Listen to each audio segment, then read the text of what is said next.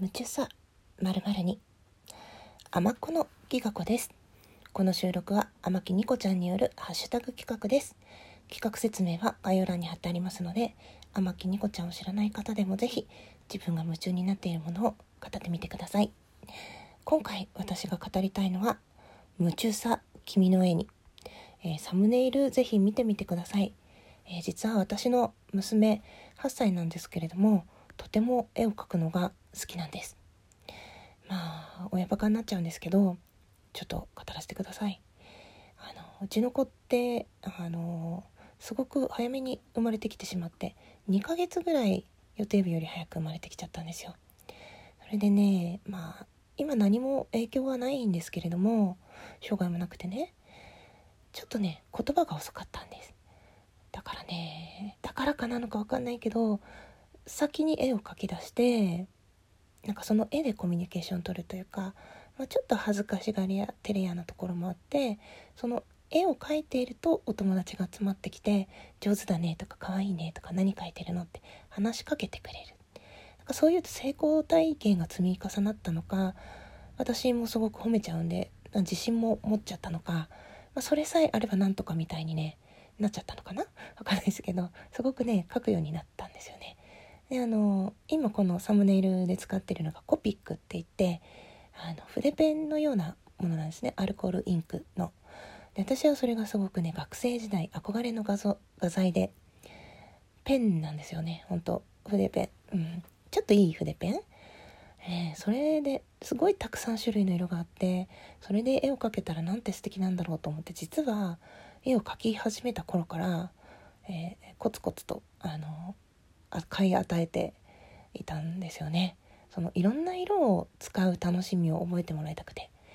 まあだからというかどうかわかんないです。私自身も、まあ、自分の使ってる、ね、番組の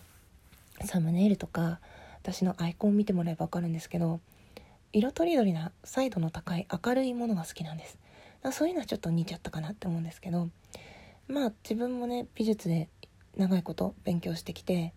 何て言うのかな。書く喜びも知ってるけどもっと書けてる人がいるのにっていう諦めも知ってるわけですよ。だから書けるんだけど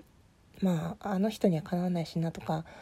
そこまでできないしなみたいなちょっとねつまんない思いを抱いちゃうっていうか学んでしまったからこそなんかここまでもっとできるはずなのにみたいなちょっとね自分を過大評価してるのかな。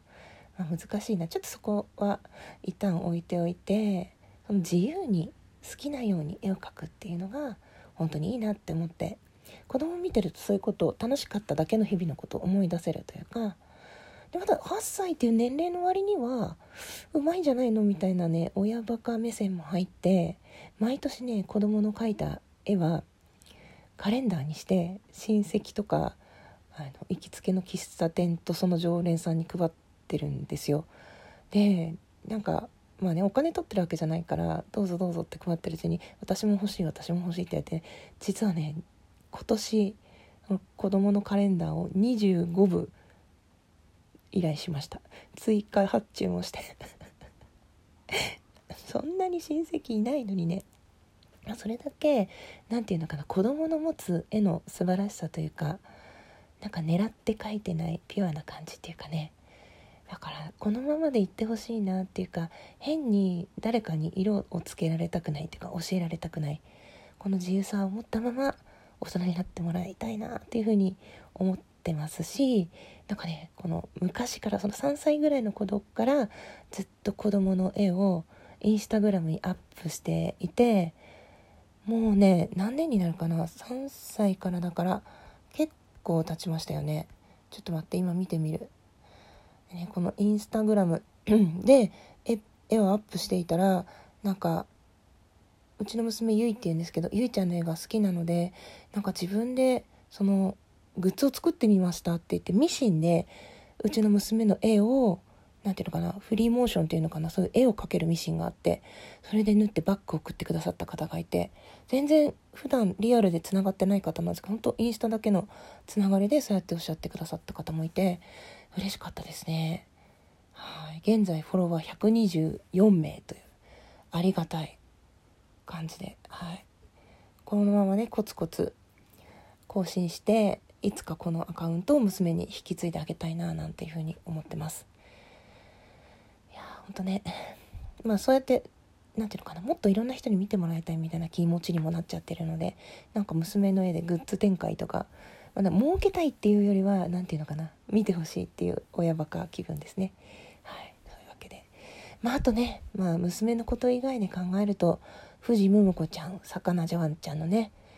イラストをお願いして描いてもらって今アイコンとかサムネイルにもしてるしもう一人ね天木にこちゃんに教えてもらって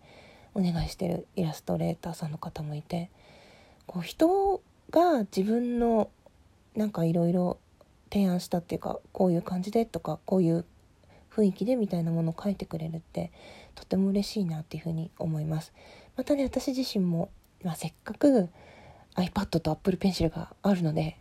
またちょこちょこ絵も描いていきたいななんて思えるようになってきました。すごくね気持ちの明るくなってきた証拠だと思います。ありがたいなと思ってます。というわけで今回私が語らせていただいたのは「夢中さ君の絵に」というお話でした。変なまとまりになっちゃった。ごめんなさい。最後まで聞いてくださって。